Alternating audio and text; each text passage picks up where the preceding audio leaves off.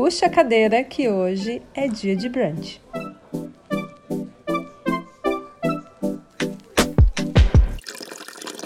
O Dia de Brunch é um podcast para ressignificar a influência.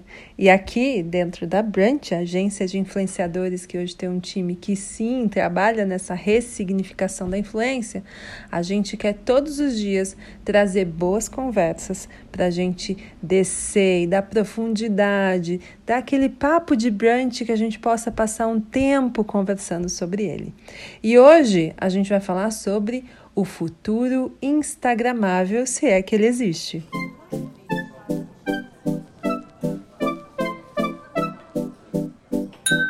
Esses espaços instagramáveis estão invadindo museus, shopping, parque, bares, ou seja, tudo quanto é espaço público hoje passou a ser ranqueado pelo ter, né, em termos de popularidade, se esse lugar é ou não é um lugar instagramável, a ponto da gente ter listas de melhores restaurantes e bares para a gente ir fazer foto e não para ir comer e beber. É, e a gente fez recentemente um estudo junto com o UPix para mapear qual, qual, era o comportamento dos criadores de conteúdo quando foi anunciada a pandemia.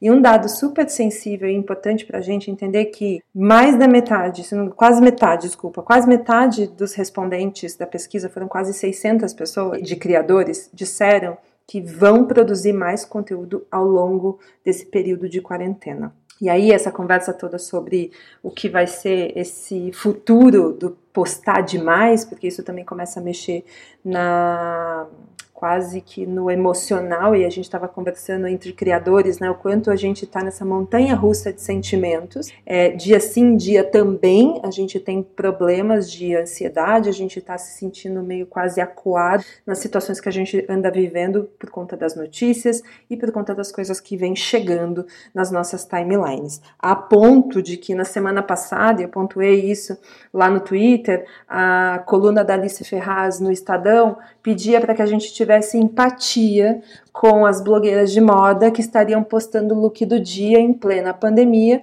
como se isso fosse a coisa mais normal do mundo, né? Então, essa conversa para a gente entender o quê?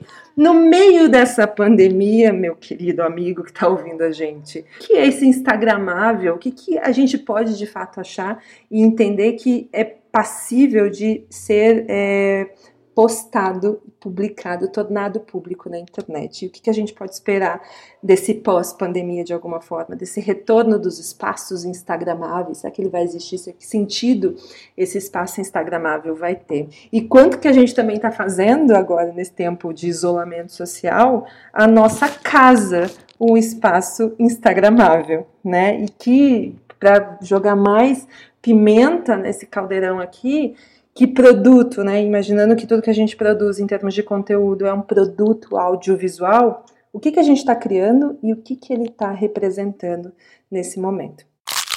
Bom, para participar dessa mesa de brunch virtual comigo, que infelizmente não é instagramável por força maior, está aqui comigo a Carla Lemos, que é criadora do Modices e autora do livro Use a Moda a seu favor, um dos feeds de Instagram mais inspiradores, especialmente em tempos de quarentena. Bem-vinda, Carla. Muito obrigada, que alegria estar aqui. Momentinhos de alegria, né, no meio do caos é sempre bom. Meninos, né? Tem também o Caio Braz, ele é jornalista e criador de conteúdo, vem fazendo um belíssimo trabalho, falando e levantando as discussões sobre influência na internet. Seja bem-vindo, Caio. Oi, gente, obrigado. Feliz de estar aqui Acho que vai ser ótimo para despressurizar as pressões da quarentena. Tô feliz de estar aqui com vocês. Aí esse sotaquezinho, meu Deus do céu, vontade de apertar. Ai, dá muita vontade, né? E, e talvez um dos feeds mais instagramáveis que conhecemos aqui, dentro desse time da Brand, Matheus Fernandes, o Matt, que é criador do blog do Matt, que fala de criatividade e decoração, cria filtros fofinhos para o Instagram, aquelas coisas mais lindas. E eu não posso deixar de passar essa informação para vocês, que é o seguinte, lá dentro do GIF, aquele site que o Facebook acabou de comprar por quase meio bilhão de dólares, o Match já bateu 7 bilhões de views nos GIFs deles. Não, eu não estou falando errado, gente. São 7 bilhões de views nos GIFs que ele criou na plataforma.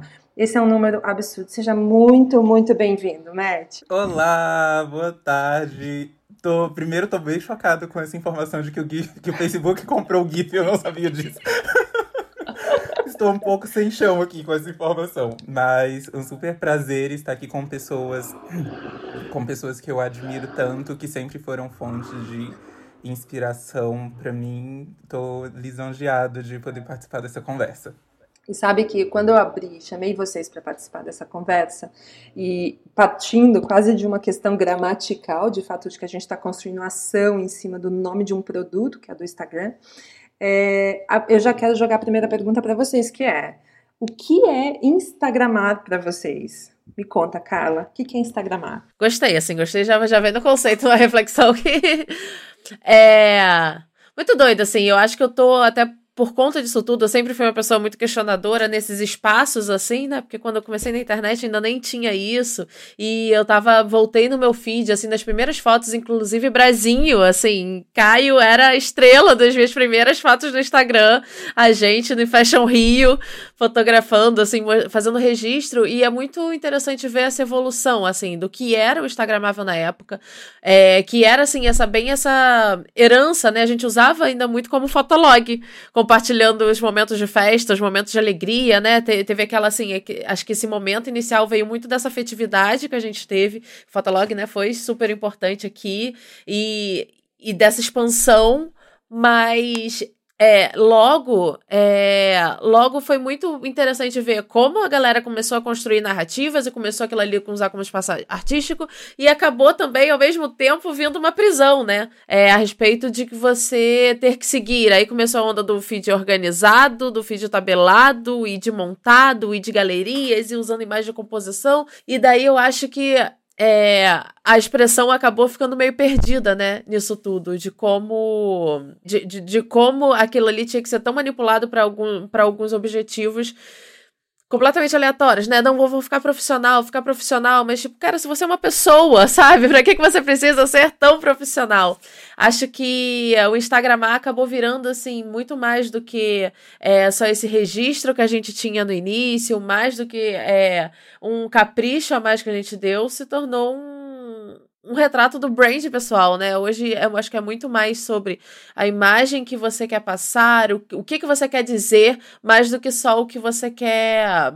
É, do que você está vivendo, né? Muito o que você quer mostrar, são esses recortes da vida. Eu acho que hoje eu sinto que é como se a gente estivesse fazendo um álbum Sabe? Tipo, mundo acabou, chegou, chegaram aí os extraterrestres, e ali é como se hoje a gente tivesse é, meio que refletindo isso. Não é necessariamente é o que a gente sente, não necessariamente é o que a gente vive, mas é aquele recorte especial que a gente faz da vida. Não sei.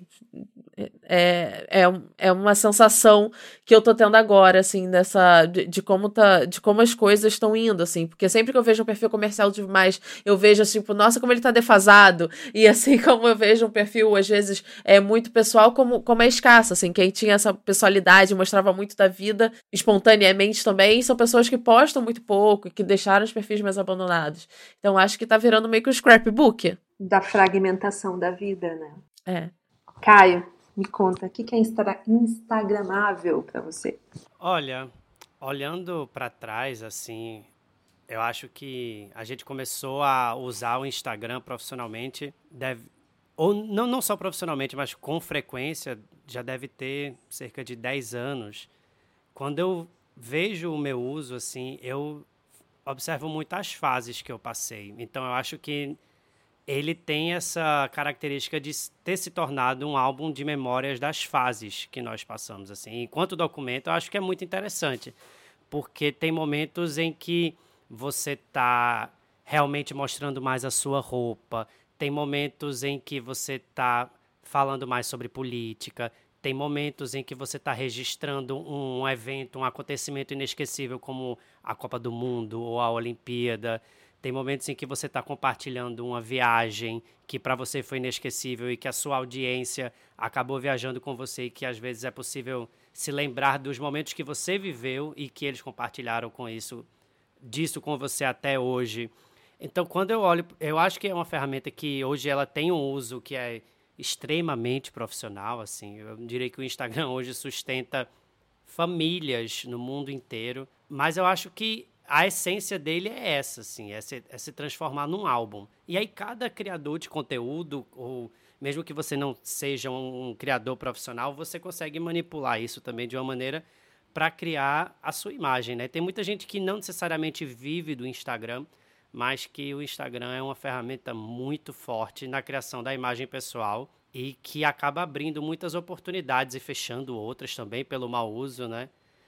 Profissionais e até afetivas, amorosas, assim, acho que a plataforma foi evoluindo com o tempo de uma maneira muito interessante, né? Ela acabou substituindo para muita gente acabou virando uma ferramenta de paquera dentro do inbox e a, e a própria plataforma foi se atualizando com fotos que expiram, por exemplo, que são excelentes para você mandar uma nude. Eu acho que tem muitas camadas assim de uso no Instagram. A gente como criador de conteúdo acaba sendo uma espécie de álbum, uma o que as pessoas chamavam no final dos anos 90, no começo dos anos 2000, de uma homepage, né? Antigamente você precisava ter um conhecimento em HTML para poder fazer a sua homepage e conseguir mostrar um pouco da sua do seu perfil para o mundo. Hoje esse perfil ele é plenamente atingido com o Instagram.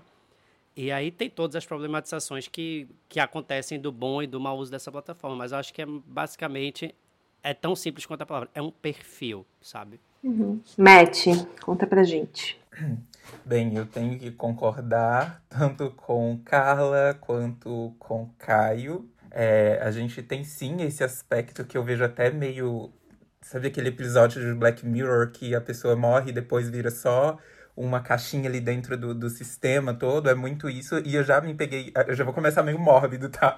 Mas eu já me peguei pensando sobre isso quando, algum tempo atrás, eu tinha visto tipo, uma pessoa que era conhecida ela era bem popular no Instagram e aí ela faleceu dentro de uma circunstância específica e aquele perfil vira meio que um memorial. Então, tem, tem muitos desses aspectos, mas eu acho que, assim, respondendo de forma bem objetiva a, a pergunta, assim, o que é Instagramável, eu, eu acho que, na verdade, eu acho que isso tem uma relação direta com a plataforma, mas eu acho que é mais sobre comportamento. Instagramável é um comportamento, não é um conceito, né? Que é onde a gente tem visto muita distorção do, do da, das coisas, de é exatamente isso, como você, a gente tem ido a restaurante para tirar uma foto naquele lugar para ter likes depois. E mesmo que a comida seja péssima, você tá lá naquele lugar. Mesmo que você já tenha lido que é péssimo, mas eu, eu falo isso, tipo, me incluindo, tá? Eu já fui a lugares.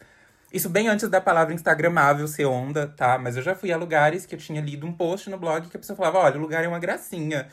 Mas a comida não é tão boa, vale a pena pela, pela experiência visual, né, né, né? Então eu acho que acabou, a gente acabou hoje convivendo muito com essa distorção do significado da palavra pelo comportamento mesmo do, do coletivo, do todo. Sabe que você tocou num, numa palavra, eu anotei aqui, inclusive, palavras-chave das falas de vocês três, que é o seguinte: você, Matt, falou sobre isso ser um reflexo do momento atual e quando a gente fala inclusive sobre qualquer ciência social, a gente tem sempre que ter esse olhar muito atento que muitas, muitos autores que explicam determinada época, eles estão baseados dentro daquele momento, daquela época, e eles acabam representando muito daquilo. E se você olhar, tem autores que envelheceram muito mal e, e autores, como a gente estava falando até do Lipovetsky, que conseguem ter livros publicados 20, 30 anos atrás, que conseguem continuar refletindo é, momentos atuais. O Caio falou sobre manipulação de imagem, já estava com essa palavrinha salva aqui para jogar nessa conversa com a gente.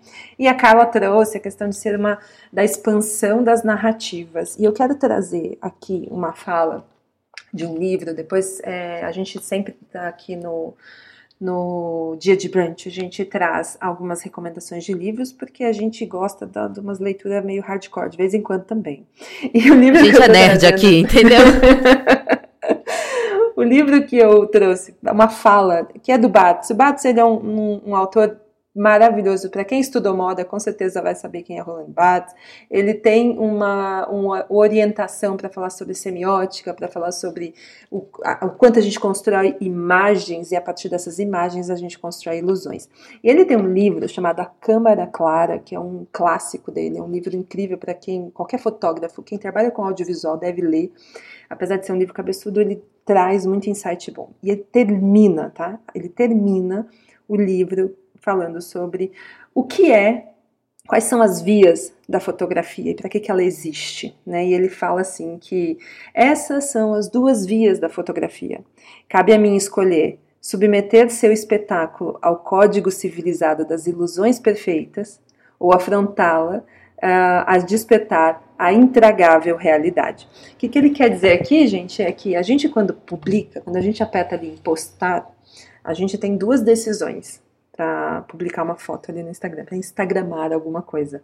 A gente pode, assim como o Caio falou, mostrar registros inesquecíveis de momentos incríveis que você viveu e transformar esse espaço num álbum, assim como uma expansão desse fotolog que a Carla colocou, das construções de narrativas, até como um espaço artístico também, você está ali expondo essa realidade com o teu olhar. Mas a gente também tem um outro olhar não tão bonito, positivo, colorido assim, que representa muito do comportamento que reflete o momento atual que a gente está vivendo, que é essa coisa do feed organizado e da manipulação da imagem. Eu não vou nem falar de Photoshop, porque a gente vai bem mais a fundo aqui, que é sobre você contar histórias que não refletem a realidade. Quando a ferramenta está ali expondo esse caminho de ser um espaço de registros da sua vida. E a gente tem casos em que a gente é o quê? Iludido.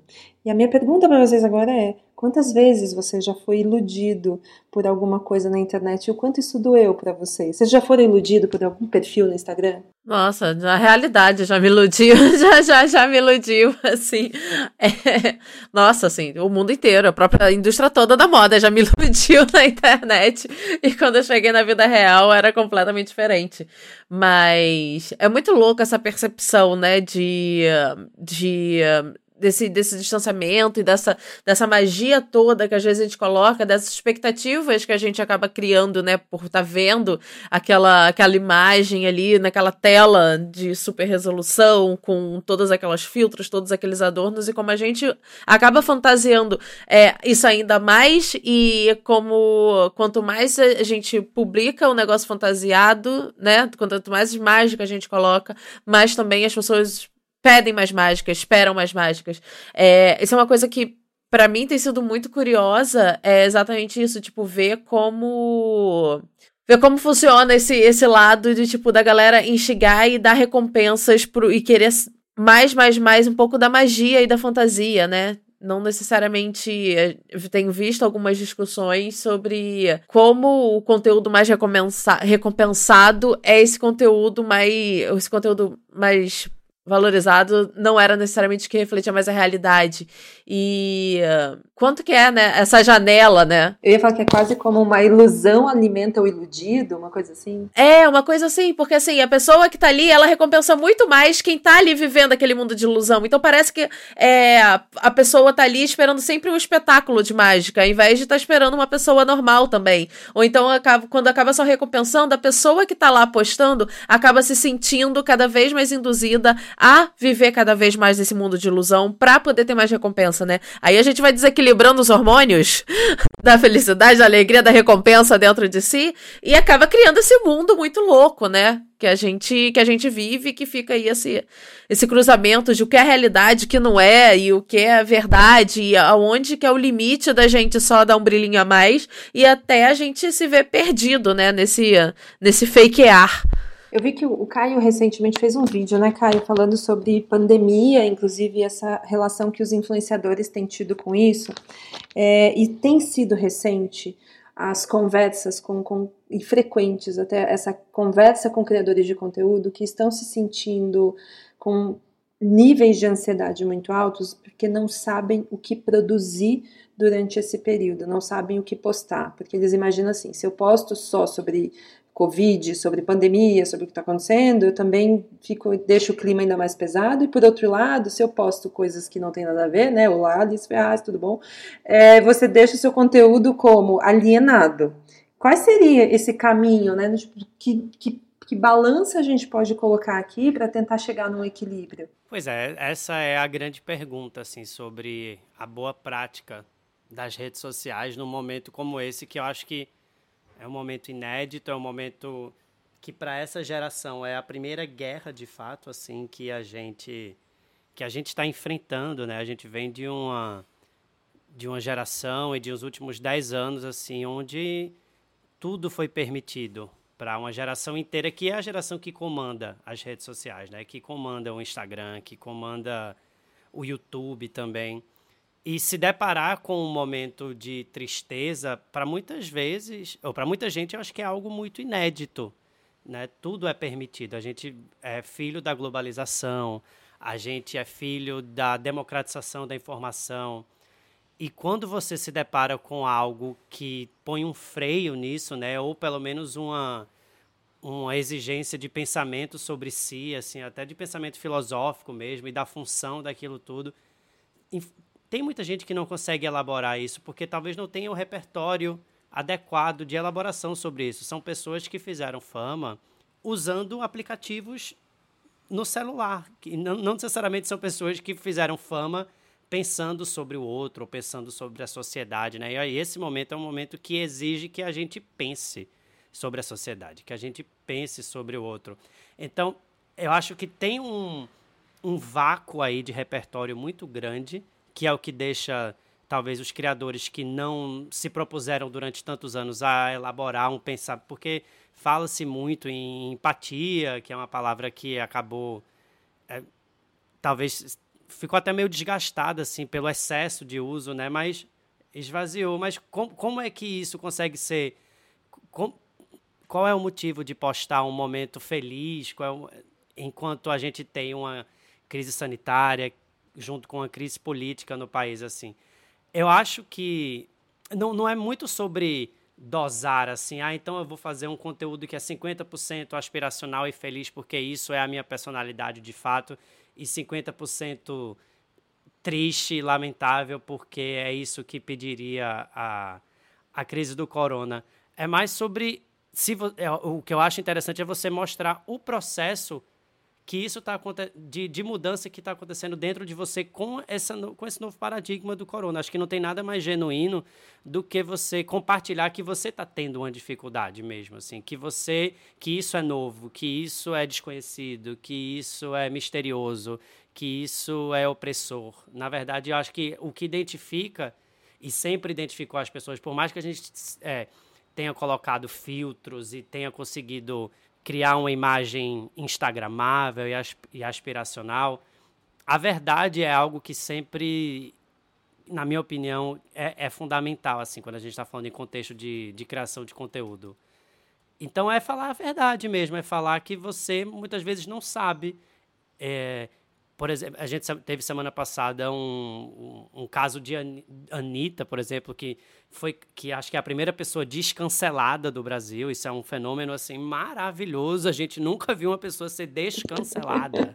e isso é, que é uma postura de falar assim, gente, eu não entendo sobre esse assunto, mas eu utilizo o meu canal para que a gente possa criar um entendimento coletivo sobre isso.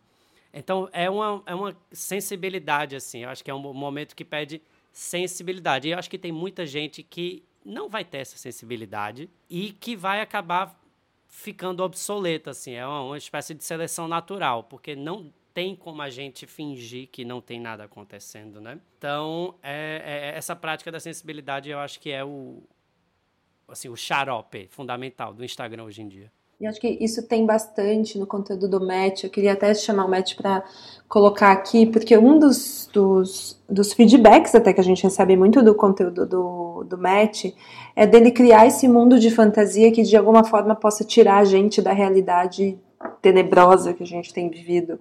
É, Matt, como que tá, como, nesse período, como que tá a receptividade do teu público? O que, que ele tá achando do teu conteúdo nesse momento de pandemia? É, isso é muito louco, porque no comecinho de tudo, eu comecei a pandemia com problemas pessoais, assim.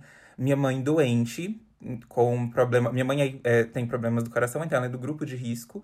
É, o grande lance foi, tipo, ela realmente perto de morrer e precisando de uma vaga de, num hospital, de um leito, perdeu quase todo o sangue e a pandemia chegando e era totalmente desconhecida. A gente não sabia do que se tratava ainda, qual o nível de periculosidade daquilo. E aí, de repente, todo mundo com medo, sem sequer ter tempo para se informar. Nesse contexto aí, a gente passou, na verdade, meio que um mês, assim, vivendo eu sem conseguir, deitava e não conseguia dormir, porque eu não sabia se a minha mãe estaria viva no outro dia, sabe? Então, nesse primeiro momento, eu realmente não conseguia falar com as pessoas. Porque tem uma, uma coisa no meu conteúdo que por, eu, lá no comecinho, lá atrás, há nove anos, quando eu comecei, assim, eu via as pessoas, tipo, sempre teve no Google dicas, né, para você crescer, para você aumentar o seu número de views. Você tem que postar todo dia, você tem que estar tá lá todo dia, você tem que ter frequência. E eu não discordo disso, só que essa lógica não funciona para mim, porque o meu conteúdo ele é muito, tipo, de alma mesmo, é do que eu tô realmente sentindo. E no, naquele contexto inicial da quarentena, eu realmente quase não vim falar porque eu tava muito mal a ponto de a internet era a última coisa que me importava. Mas assim que a gente conseguiu ter um pouco mais de calma, aí entrou um outro. A lógica virou outra, porque minha mãe já. A gente já tinha conseguido a cirurgia, ela tava se recuperando, e aí, tipo, agora eu precisava ocupar a cabeça para eu também não ficar tão preocupado. E aí eu comecei a produzir um conteúdo especial de, pra quarentena, que a intenção dele, na verdade, eu nem sei se é, tipo, tirar as pessoas, tirar da cabeça das pessoas que isso tá acontecendo. Não, porque eu acho que a gente não pode. Eu acho que vai ficar muito a critério de cada pessoa entender ali qual nível de informação que faz bem para ela. Nos primeiros dias, qualquer informação me fazia muito mal. Eu não conseguia ver live do Atila, por exemplo, eu ficava muito mal.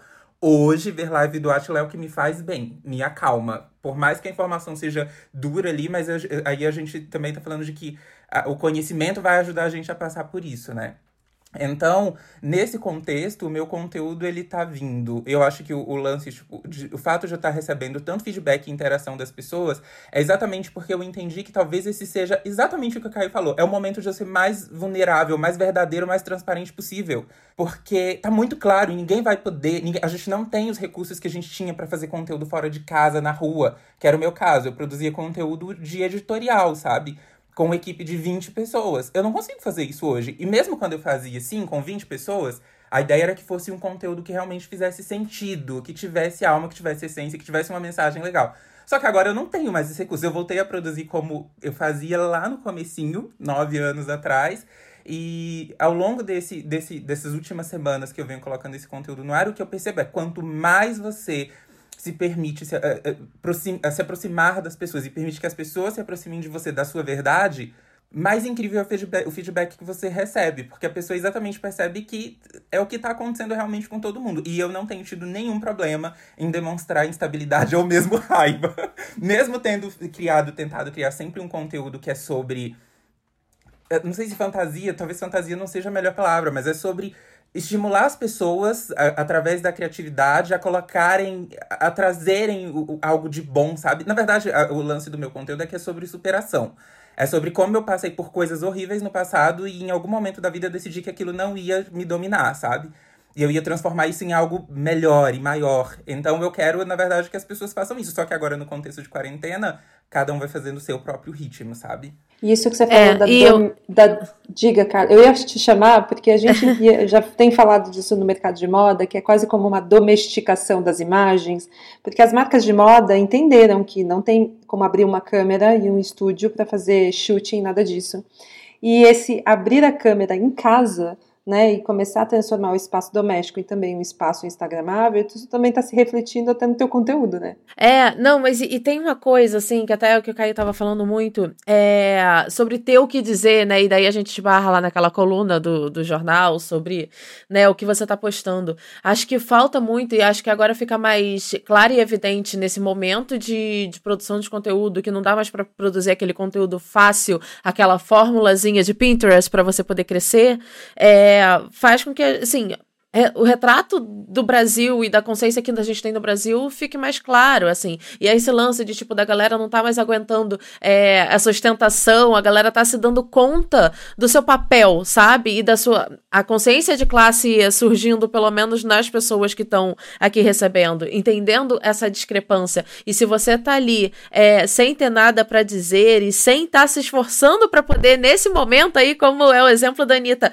e se esforçar em entender o que está acontecendo, sabe? E sair dessa, dessa dessa bolha que você vivia, é, eu acho que isso é que é o mais importante hoje, sabe? Para você poder realmente estar é, tá mostrando que você é de fato um produtor de conteúdo, que você é uma pessoa que está ali disposta a realmente ser uma influenciadora, a passar uma mensagem, influ, influenciar uma ação boa, influenciar as pessoas a serem melhor, né? Que eu acho que esse seria, deveria pelo menos ser esse sempre o papel do influenciador, inspirar um mundo melhor, inspirar que as pessoas vivam melhor. E daí acho que vem isso, acho que vem essa, esse despertar de consciência que eu acho que é muito importante. É, que, que, que apareça agora, que seja refletido agora e que novamente também o, as pessoas que consumem esse conteúdo reflitam um pouco sobre isso, né? Que é o caso de da, da influenciadora da festa ter perdido tantos seguidores, né? Tem uma, umas questõezinhas aí, mas é porque, tipo, as pessoas também estão se dando conta que, tipo, não, peraí, desse conteúdo não é para mim. Outro dia teve uma, uma, uma menina veio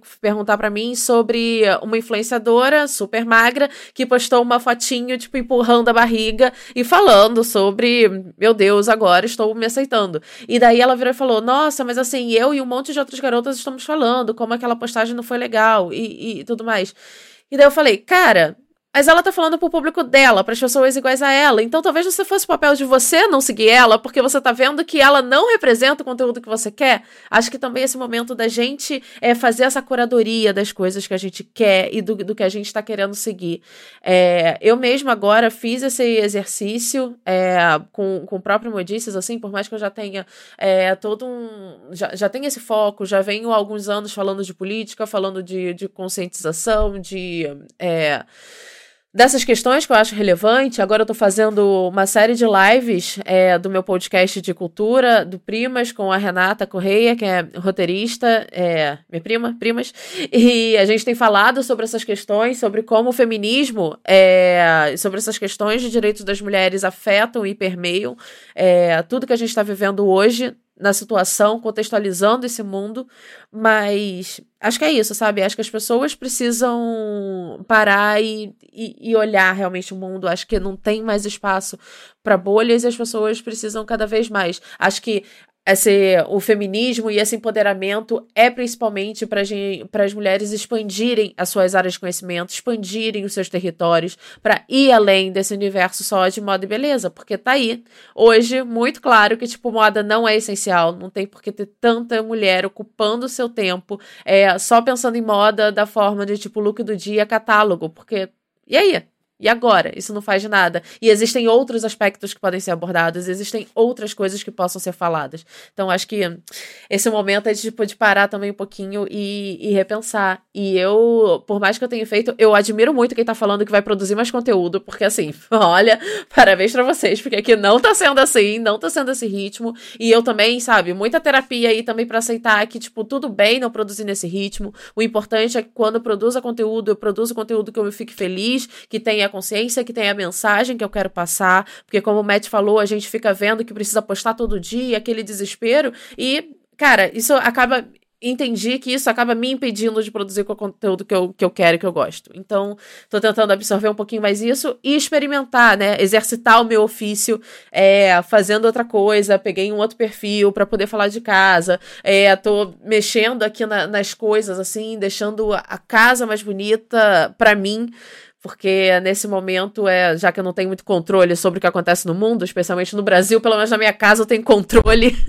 e isso tem me ajudado muito. É, e é muito louco, né? Assim, também como a gente também precisa se entender esse contexto no Brasil, né? Porque até nesse perfil que eu tô é, seguindo mais é, contas de decoração, tô vendo muita gente gringa e as gringas começando, né, calmamente, a expandir um pouquinho, a, sabe, a liberação lá, porque as coisas estão sendo controladas e a gente aqui vivendo esse desespero. Então, é, é muito. A gente precisa entender o contexto de onde a gente tá, sabe? Não dá para tentar agir como se eu tivesse na Finlândia, como se eu tivesse na Nova Zelândia. A gente tá no Brasil e tem muita coisa acontecendo aqui e não dá mais para poder fingir e ignorar. Sabe uma coisa que uma coisa que eu acho super interessante assim da gente elaborar também é que não existe um tema que agora é proibido, que seja proibido por causa da pandemia. Então, ah, não, a moda é desnecessária porque a gente tem uma emergência sanitária. Eu estou aqui olhando o blog do Matt, por exemplo,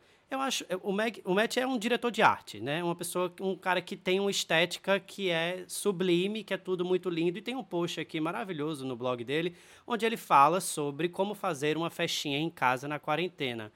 Ora, as pessoas estão trancadas em casa, as pessoas continuam fazendo aniversário, as pessoas têm filhos pequenos e querem celebrar esse momento. Existe uma maneira da gente conversar sobre isso também, de uma maneira que a gente ajude a empoderar pessoas, como ele fez aqui nesse post, onde ele fala de pequenos produtores, pequenos criadores, é, pessoas que fazem brigadeiro artesanal, pessoas que fazem é, tantas coisas assim que a gente uma cadeia que a gente pode fortalecer também sabe?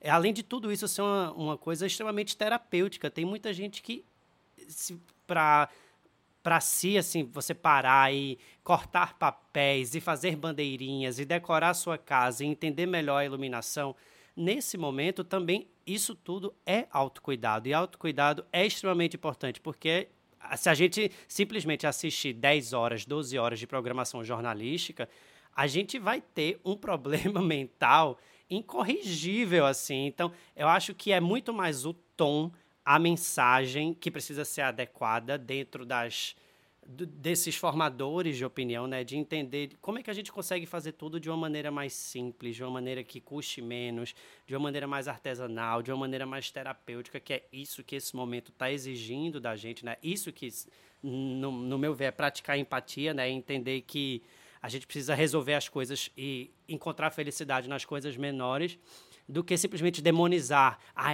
a moda é fútil, é uma bobagem não é, né? Quantas discussões foram criadas também de uma maneira interessante a partir de vacilos que a moda deu nos últimos dois meses, né?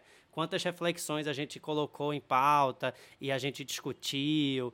E para muita gente, participar de uma discussão também é uma experiência terapêutica, é uma experiência de desabafar, sabe? Isso tudo, acho que a internet tem isso também. A gente não pode muito demonizar uma coisa ou outra, senão eu vou falar para Carla, não, você fala de moda, então você precisa ficar calada, ou eu que falo de moda também eu preciso ficar calado. Não, é uma questão da gente entender a maneira que a gente se comunica. Não parece aquele outro lá, né, que fala que jogador de futebol não pode falar de política, né? Pelo amor de Deus. Eu posso só fazer um parênteses aqui, complementando a fala do Caio e da Carla. É, eu estava conversando dias atrás com a Raíza Costa e a gente estava falando que nesse momento existem formas diferentes de você ajudar a transformar o mundo. Algumas pessoas, como Atila, por exemplo, vão fazer uma live e vão trazer dados e estatísticas de coisas que ele estudou e tipo que são extremamente relevantes para o mundo, para a questão sanitária mesmo. Eu posso falar sobre a Covid também para conscientizar o meu público a ficar em casa, a lavar as mãos quando sair, a se proteger quando estiver na rua. Mas assim, eu nunca vou ter a mesma, a, o mesmo conhecimento que o Atila tem para falar desse, desse mesmo tema. Então, assim, o meu conhecimento, ele tá direcionado para outras coisas. E nesse momento, o que eu entendo é, eu, felizmente, Matheus, consigo ir à terapia.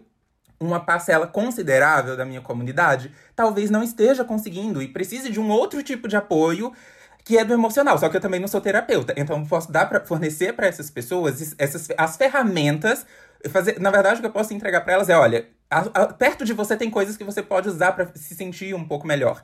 E eu vou mostrando para as pessoas, olha, vamos usar dessa forma, vamos experimentar. E um outro cuidado que eu tenho tido muito grande, que tá sempre nos meus posts, é tudo que eu tô mostrando aqui nesse momento, você tem que entender que é editado. Você não tem que querer fazer tudo no instalar de dedos muito rápido. Quando eu mostro, por exemplo, o meu home office, eu queria só te dizer que todas essas fotos são editadas e você não precisa achar que em duas semanas você tem que reformar o seu home office inteiro para ter um parecido com o meu. Porque eu já me iludi assim no passado e sofri, fiquei frustrado e ansioso porque eu queria muito ter um ambiente bonito como o da blogueira gringa que, que me inspirava, sabe? Então eu acho que é muito sim sobre a nossa sensibilidade eu acho que nesse, nesse momento, inclusive, o que é instagramável entra muito em pauta, porque, por exemplo, o que é instagramável para mim hoje, definitivamente não é só o que é estética. Então, 18 de maio, dias atrás, foi o dia de proteção contra o abuso sexual infantil. É algo que, pelo qual eu passei, uma das bandeiras que eu falo, que eu levanto, que eu falo sempre. Então, para mim, nesse contexto, por mais que o, o, o, a energia já esteja pesada, falar sobre um tema tão pesado quanto abuso sexual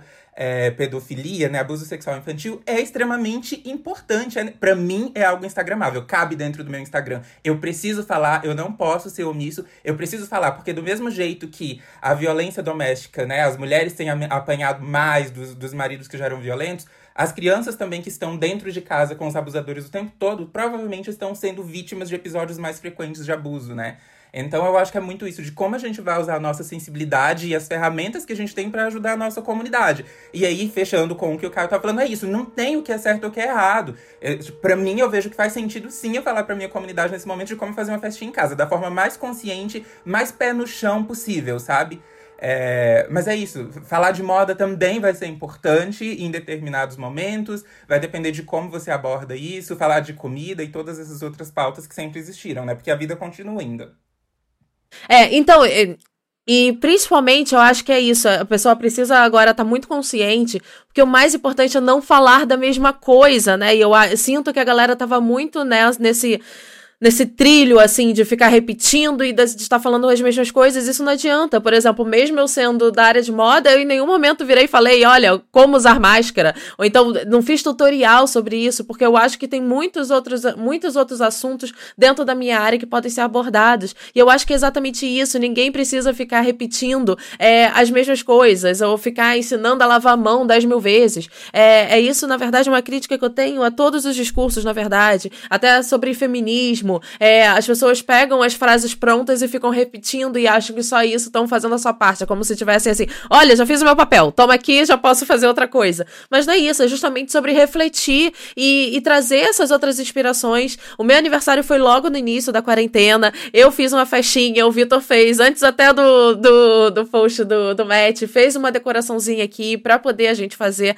a festinha no Zoom com as amigas. É, esse, esse post foi muito legal, porque assim, que teve de gente falando, ai, Carla, tava tão triste por causa do meu aniversário e agora eu sei como ficar mais felizinha. É isso, o que, que você pode pensar fora? Acho que a grande dificuldade que as pessoas têm hoje é que, assim, não tem fórmula pronta. Ninguém tá lá, pensou já, testou um formato para poder entregar, tipo, olha, você fala isso daqui, você fala isso daqui desse jeito. Você tem que pensar sozinho, você tem que arriscar, você tem que vir da sua bagagem. E isso é difícil, né? E daí esse negócio fica um pouco mais complicado. Para quem estava acostumada a ser só um catálogo, para quem estava acostumada a ser só uma um, uma revistinha de venda direta é, pelo Instagram, o negócio fica mais complicado. E acho que esse também é o momento de parar e de botar a mão na consciência, porque é isso, assim. É, a gente cobrar responsabilidade agora, a gente cobrar consciência agora, não é querer que as pessoas falem as mesmas coisas. Mas é isso, por exemplo, uma mãe, ela não precisa ficar falando ali, uma pessoa que produz conteúdo materno, ela não precisa ficar ali falando o tempo inteiro sobre os cuidados, ou sobre a rotina, de como ela tá lavando todas as compras. Mas ela pode estar aqui, olha só, tô fazendo essas dinâmicas com a, com ó, é assim que eu tô organizando Dá para você, ah, eu não quero falar de coisa triste, dá para você produzir conteúdos felizes, sim, inspiradores, porque todo mundo precisa desse escape. Agora, só precisa ser diferente. Você só precisa realmente, tipo, é, se jogar nesse caminho, sabe? Acho que é, é isso também que a gente tem falado muito a gente está no escuro, a gente não sabe para onde está indo, então a gente precisa, sabe, parar, ouvir a voz do coração para poder saber, tipo, como vou, o que que meu público está sentindo, o que que eu estou sentindo e como você junta essas duas coisas, porque o acolhimento tem que ser para o público e também para a gente que está criando, né? Acho que todo mundo aqui já viu algum tipo de perfil no Instagram, desses que ensinam marketing pessoal e que te ensinam a ter sucesso no Instagram. Acho que todo mundo já passou por algum, por algum desses perfis ou foi impactado pelo anúncio de alguém que fala sobre isso. E eu queria descer um pouco na conversa aqui para falar sobre os excessos. O Matt estava até comentando, tipo, ah, da questão de tem que postar todo dia, não pode postar todo dia, como que fica essa questão de volume, porque cabe ao, a, a uma discussão o fato de que existe uma geração instagramável, de instagramadores, que acredita que se você não postar todo dia, você vai ser esquecido. E a partir do momento que você imagina que o, o, o, seu eu, né? Você vai ser esquecido daquele espaço digital, você perde relevância, e talvez essa seja uma das palavras mais importantes para a gente discutir, especialmente nesse momento. Perder relevância é quase como perder a, a, quem você é, que a gente volta lá para o papo da Carla no comecinho, que é expressão, você deixa de conseguir se expressar. Mas nessa ânsia de tentar se expressar na, no volume, na relevância, de construir uma relevância quase fake, você começa, você peca pelo exagero, pelo tentar fazer um marketing pessoal, de postar todo dia e construir uma caixa, como a Carla colocou agora aqui, de quem você é. Se você é de um assunto, você só vai falar sobre aquilo. É quase como se a gente fosse um plano cartesiano e a gente não tivesse possibilidade de passar daquela linha que diz que a gente dali para fora, você é uma coisa, dali para dentro, você é outra. Essa limitação, e aí eu queria entender de vocês, porque você, tanto Caio, Matt e Carla estão aí desde que tudo era mato, né? Estão aí trabalhando com isso há muito tempo. Vocês se viram em algum momento sendo, primeiro, colocados em caixas, e se isso de alguma forma fez vocês entenderem que, opa, não é esse o meu lugar, ou opa, é dessa forma que eu consigo alcançar mais pessoas, porque o discurso da galera do marketing pessoal, dos coach louco lá, é de que a partir do momento que você cria lá sua, seu, sua caixa, posta todo dia, no mesmo horário, tem até os templates de agenda, né? Então, você baixa o template lá, então, dia 1 um, você vai postar uma frase motivacional, dia 2 vou postar uma foto do backstage, dia 3 já tem uma sequência pronta. Vocês ent entendem que assim, vocês viveram essas ondas, vocês vêm acompanhando como está sendo essa expressividade das pessoas na internet. Vocês entenderam que em algum momento tentaram colocar vocês em caixas e se isso, qual foi o sentimento que isso gerou em vocês e se isso em algum momento foi o, o direcional para que vocês criassem conteúdo, a partir do momento que você entendeu que, opa, estão me colocando aqui, acho melhor eu ficar nessa caixa, ou se isso foi algo do tipo, sai daqui, eu não caibo numa caixa só. Eu acho que sim. É... Nossa, essa pergunta é ótima, porque como isso é absolutamente verdade, né? Eu lembro que houve um momento, assim, na, na minha construção de conteúdo em que eu resolvi falar sobre moda masculina, né? Então, eu resolvi fazer tutoriais sobre moda, eu resolvi ajudar os homens a se vestir melhor, melhor entre aspas, né? Mas a entender um pouco mais sobre moda e o homem brasileiro, principalmente, tem uma dificuldade e uma rejeição a esse assunto. Então, eu criei uma série no meu YouTube que se chamava Roupa de Homem, que fez muito sucesso na minha audiência. Eu fui até, tipo, virei até consultor de moda da Rede Globo. Eu, eu era colunista do É de Casa. Eles chegaram a passar um vídeo meu do YouTube para o Brasil inteiro. Eu não sei nem calcular quanto isso vale se isso fosse por exemplo, uma compra publicitária. Isso na estreia do programa, o formato que eles apostavam, que era o É de Casa. Então, assim, eu. É, se você entra em um determinado nicho, eu acho que existe uma possibilidade de você colher frutos de fato, porque você vai se transformando uma voz dentro de um determinado assunto. Só que existem determinados criadores de conteúdo ou profissionais que querem falar sobre várias coisas, né? A gente é muito mais complexo do que um tema só. Eu acho que a gente vive uma, uma geração que se interessa por várias coisas diferentes, né? E eu me vejo desse jeito. Então teve uma hora que eu falei assim: ah, tá bom, isso aqui tá ótimo, mas eu tenho vontade de falar sobre outras coisas também. E isso, em algum momento, estranha uma determinada parcela, pequena, mas uma, determinada parcela da, da audiência que achava que eu tinha que falar sobre moda masculina. Esse era o meu lugar e acabou assim. Então, acho que a gente acaba enfrentando, é, surpreendendo a audiência da gente com as nossas subjetividades. E isso cria também uma. Às vezes cria uma confusão na audiência e você não consegue crescer. E, e isso eu vejo muito através, por exemplo, do meu canal do YouTube, que eu parei de postar semanalmente porque é simplesmente uma carga muito grande de conteúdo para se fazer bem feita todas as semanas. E a, o próprio algoritmo encontra um jeito de desprivilegiar o seu conteúdo, né? Então existe, eu acho que não está tanto só no controle do criador em é, é, essa coisa da métrica e da audiência e do sucesso. Simplesmente você precisa trabalhar para esses algoritmos. Só que nós somos profissionais autônomos, né? Eu acho que isso é uma discussão até um pouco mais complicada, assim, o quanto a gente acaba se transformando em um escravo moderno, neoliberal de uma plataforma enquanto na verdade a gente não quer ter chefe também, de uma certa maneira, né? A gente quer fazer o nosso conteúdo e quer que o nosso conteúdo atinja a nossa audiência, que curte a gente, mas sem estar submetido às regras do Google, às regras do YouTube, às regras do Instagram.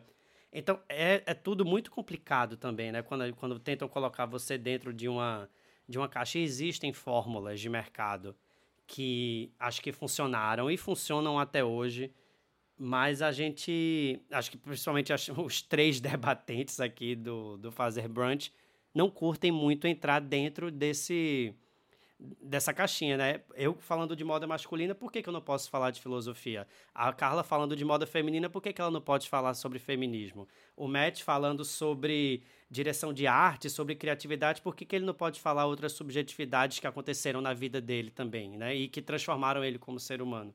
Eu acho que a gente faz uma comunicação que ela não é muito linear, assim. E tem uma audiência que curte isso, tem uma audiência que não curte. E quem curte vai seguir a gente. Quem curte é, vai acaba virando fã de verdade, né? Então é uma relação que acaba ficando mais estreita. É, a minha relação, a minha, minha experiência já é um pouquinho mais complexa, né? Porque o Modista está fazendo 13 anos esse mês e logo no início, é, e assim, ali no logo no início também não, né? Sei lá, uns 5 anos já com blog, é, eu fui, né? Entrei, fiz, realizei o grande sonho de entrar no, de, no, no universo de luxo da moda, né? Entrei no, no grupo de blogueiras ricas, tive oportunidades incríveis de viajar, cobrir semanas de moda internacionais, tá ali no desfile da Burberry, receber convitinho com meu nome, tá ali, sabe, tomando brunch com editora de moda da Vogue inglesa.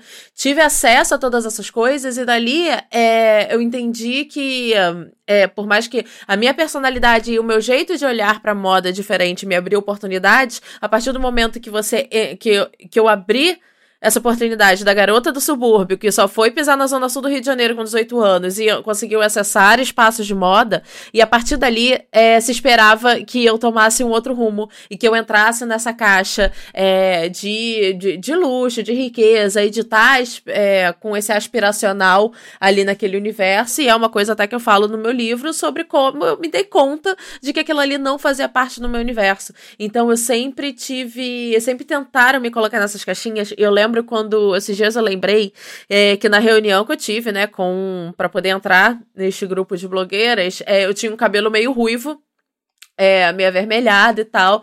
E daí a pessoa lá, a chefona, virou e falou: Hum, mas esse cabelo ruivo. Tipo, não, não vou mudar meu cabelo.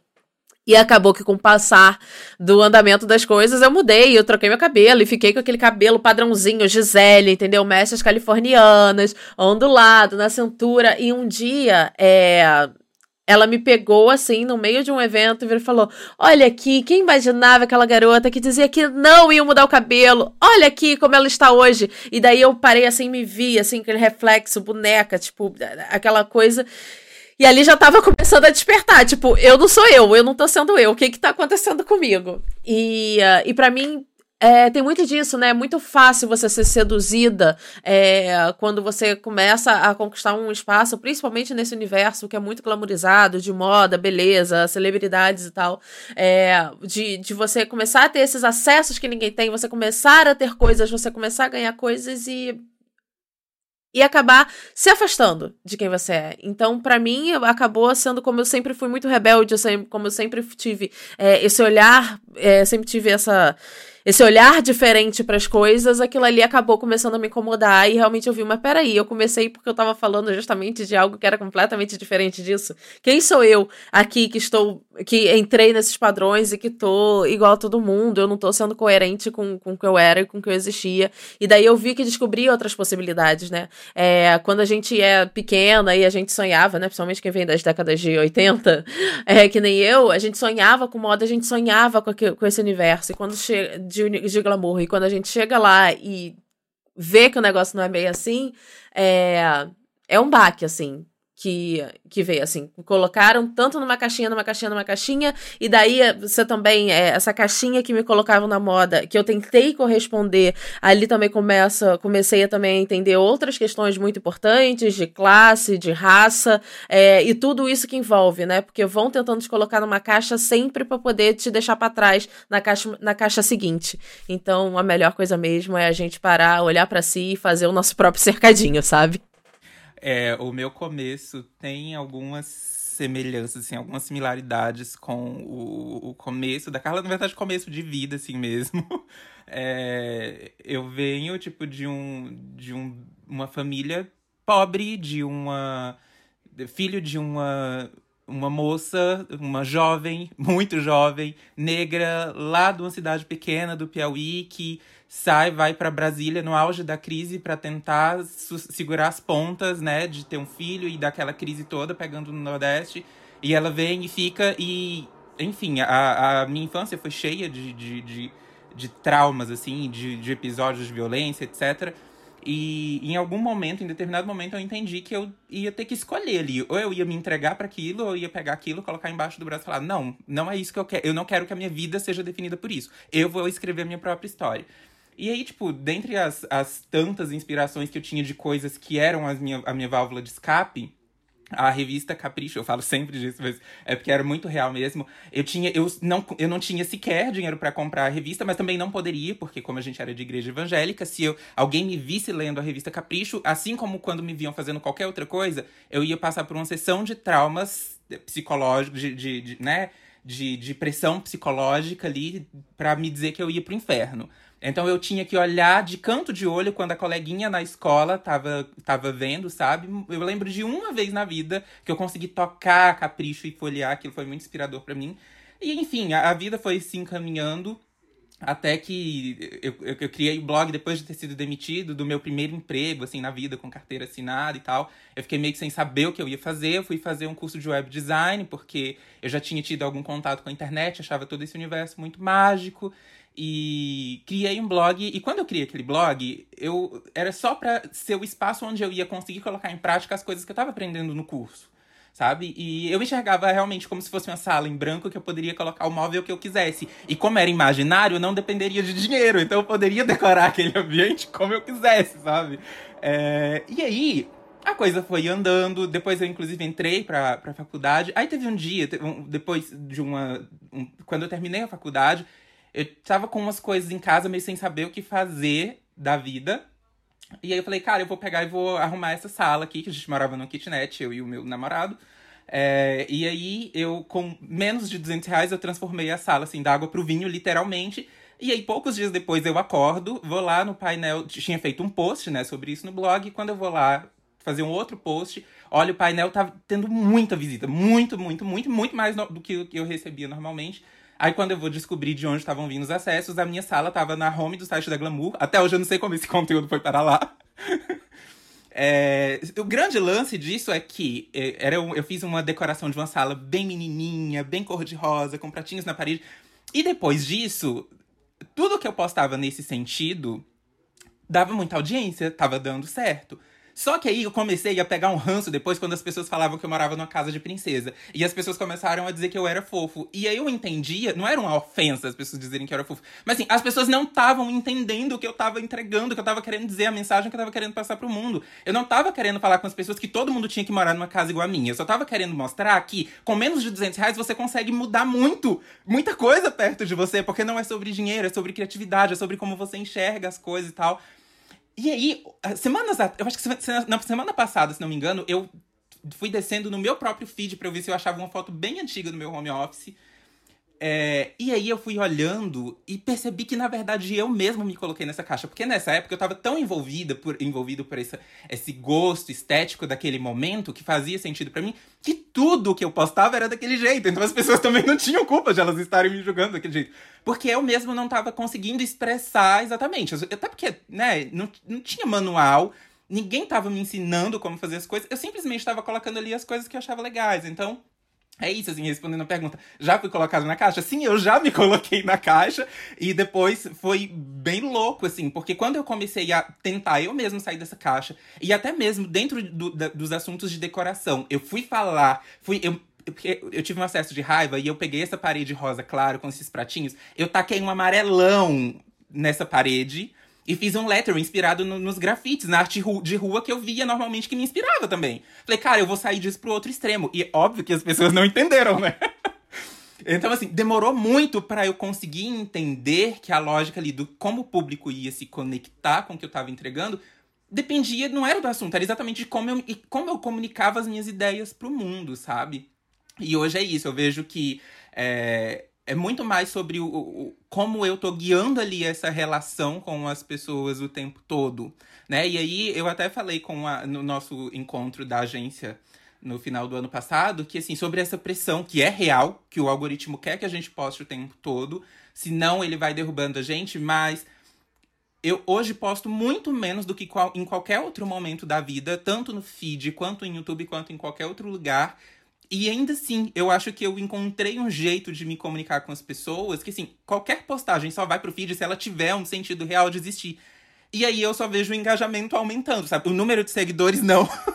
Mas o engajamento real, a, a, como as pessoas se conectam com o assunto, com o que eu tô colocando ali, é muito foda. Isso me toca muito. Muito mesmo. Quando eu coloco, quando eu venho contra a corrente ali, tá todo mundo falando de outras coisas. Esse ano até foi bem marcante falar sobre o dia contra a proteção ao abuso sexual infantil, porque eu vi mais gente falando. Mas quando eu comecei a falar sobre isso anos atrás, eu tinha medo, porque ninguém tava falando, sabe? Não tinha blogueira, ninguém, assim, tipo, dessa galera de influenciador falando. E eu tive muito medo. E ainda assim, até hoje eu recebo mensagem das pessoas agradecendo por isso. Então, acho que é muito mais sobre realmente como a gente consegue colocar a nossa verdade no, no negócio. É verdade. Eu queria fazer um, um exercício para vocês, porque o Caio trouxe para conversa o nome do nosso chefe, mesmo a gente não querendo que ele seja, ele é o nosso chefe quando a gente está falando de criação de conteúdo, que é o algoritmo. Então, hoje, por cinco minutos, eu queria dar o poder para vocês de ser dono do que um algoritmo define o que vai para o seu feed. Eu quero saber o que, que você gostaria que aparecesse no seu feed que imagens, que o que é esse conjunto de, de referências e imagens que você gostaria que o seu algoritmo, que você manda nele hoje, deixasse aparecer para você no feed? Eu queria ver. Quem começa? Pode começar, Madi. Eu queria ver, assim, eu, eu tenho aproveitado a quarentena para retomar leituras e, e re, re, me reconectar com algumas coisas que eu vinha perdendo, assim exatamente por estar sempre muito ocupado correndo atrás do que o algoritmo manda, né? Então, assim, eu queria ver pessoas que estão transformando o mundo exatamente dentro dessa visão, sabe? Tipo, não é sobre a quantidade de recursos que você tem, não é sobre a quantidade de dinheiro, é sobre como, com criatividade, com muito afeto, com muito afinco, você consegue transformar realidades e de forma das formas mais distintas possíveis, sabe? Seja isso em, em, em de forma assim, tipo, de, de, do social, do emocional, da, da criatividade. Porque isso é, é, a real, né? Eu sinto falta de isso no meu feed. Eu, é tudo muito viciado pelo algoritmo. Eu não tenho exatamente uma, uma vontade específica de ver algo assim, porque eu acho que a, uma das grandes graças da internet é você ser surpreendido com as ideias das pessoas, assim. Essas, essas ideias surgem espontaneamente o tempo inteiro, são reações que a gente tem. O que eu queria muito ver em respeito ao algoritmo é que a gente tivesse oportunidades iguais. E isso também tem a ver, acho que, com a sociedade inteira, né? Eu fico, assim, muito decepcionado como determinados conteúdos chegam com muito mais frequência de determinados criadores do que outros, assim. Acho que chegou um momento em que o feed ele não é, ele não tem mais é, a mesma a mesma gama de oportunidades, né? Como é que a gente conseguiu transferir todos os problemas do capitalismo até para o próprio feed do Instagram? Hoje você precisa colocar dinheiro para que seu conteúdo é, reverbere mais e não era assim. A graça da internet não era essa. Era ver realmente o que estava todo mundo produzindo, o que estava todo mundo falando. E se você não gostasse, você simplesmente parava de seguir aquela pessoa e tá tudo bem. Então eu acho que é, é isso assim que, que cria uma decepção também no, nos criadores de conteúdo, é que para aparecer você precisa então seguir determinadas tags, determinados assuntos que estão na pauta. E muitas vezes as pessoas não querem falar sobre isso, mas estão falando porque é aquilo que o algoritmo privilegia. Então, é isso que começa a criar, acho que as tensões, né? É essa tensão de você falar sobre um assunto que você nem queria, na verdade, que você nem quer dar uma opinião sobre aquilo, aquilo não é a tua área, só porque aquilo é o que dá tráfego para que você possa ser notado no assunto que você realmente quer falar, sabe? Então acho que a gente não precisava viver esse tipo de pressão. Infelizmente, isso é uma realidade da, da vida dos criadores, assim, acho que é isso também que causa tanta sujeira na saúde mental da gente. É, eu. O Caio até falou da, da questão do, do viés, né? E acho que essa primeira coisa que a gente precisa falar é sobre algoritmos. É, a OC, né, Alexandria Ocasio-Cortez, já falou sobre isso no Congresso Americano. Tem vários livros é, que já estão saindo. Curiosamente, não por coincidência, escritos por mulheres e escritos por mulheres não brancas, porque todo o algoritmo ele é feito por pessoas e na sociedade, principalmente aí fazendo recorte de programadores que trabalham nessa nessas empresas é uma maioria branca, é uma maioria de homens cis, héteros, brancos, e que daí o, o algoritmo ele acaba ganhando esses viés e toda a pesquisa, todas as coisas, até a respeito não do Instagram, mas de um outro aplicativo que está muito pop é, nesses momentos de quarentena, de que eles realmente fazem uma curadoria lá, que eles impedem pessoas com casas ditas feias de que seus vídeos alcancem mais, com pessoas ditas feias é, não conseguem é, destaque na plataforma.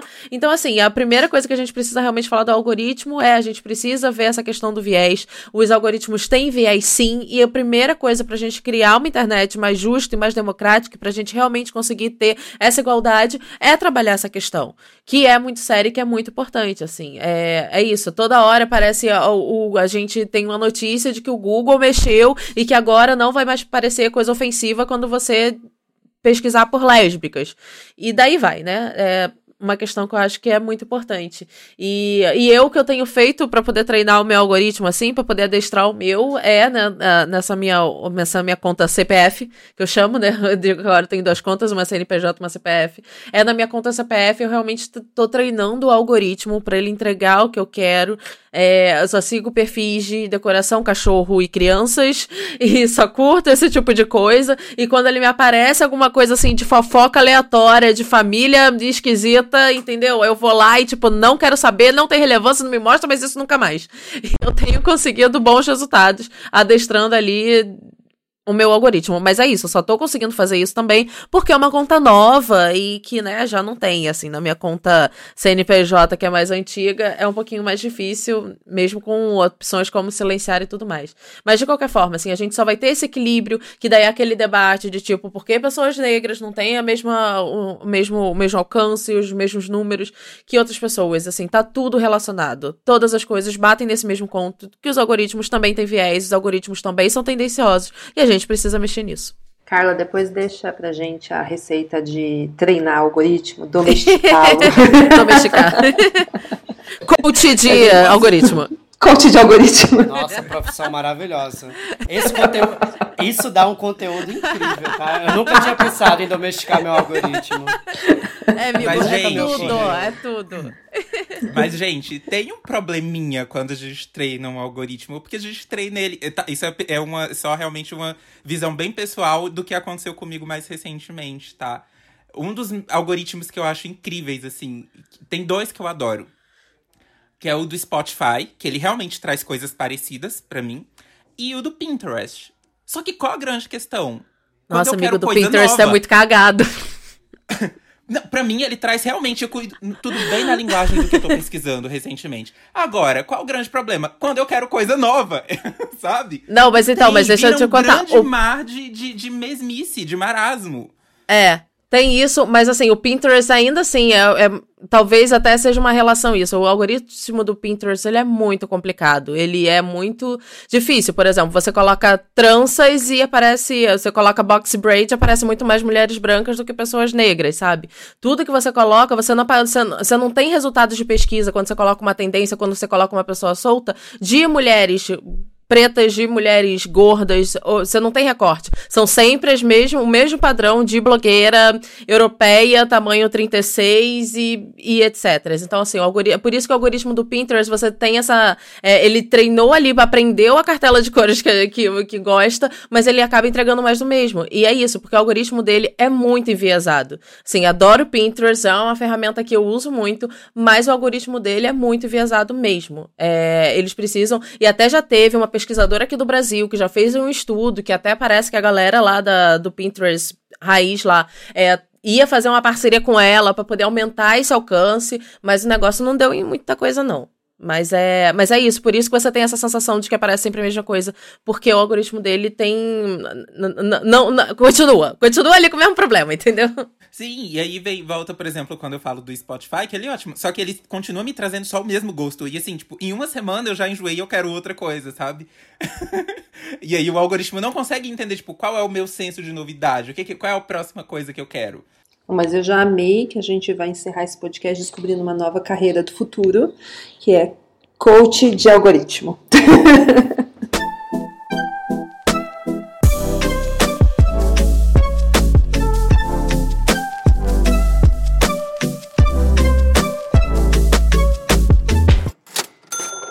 Gente, enfim, obrigada pela conversa. Acho que a gente conseguiu descer bastante, dialogar bastante. É, a intuição, a, a, intenção aqui desse podcast não é chegar numa resposta, até porque se a gente fosse tão mágico assim de tentar achar uma resposta em uma hora para tudo que está acontecendo, meu Deus, né? Pode, pode contratar e pagar bem.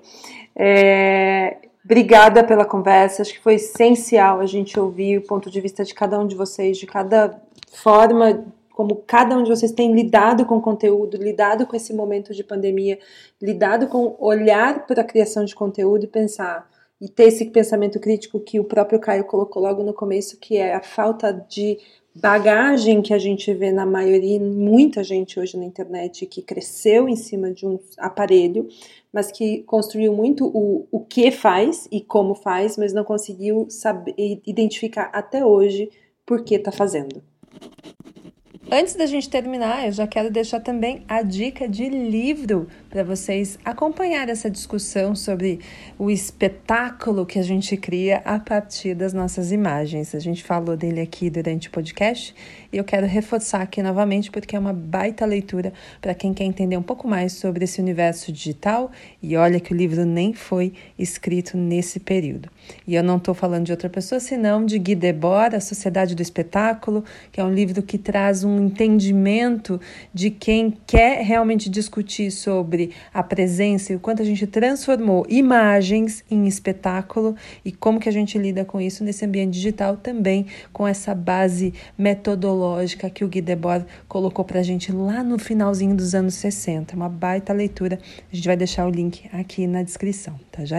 Obrigada e até o próximo episódio.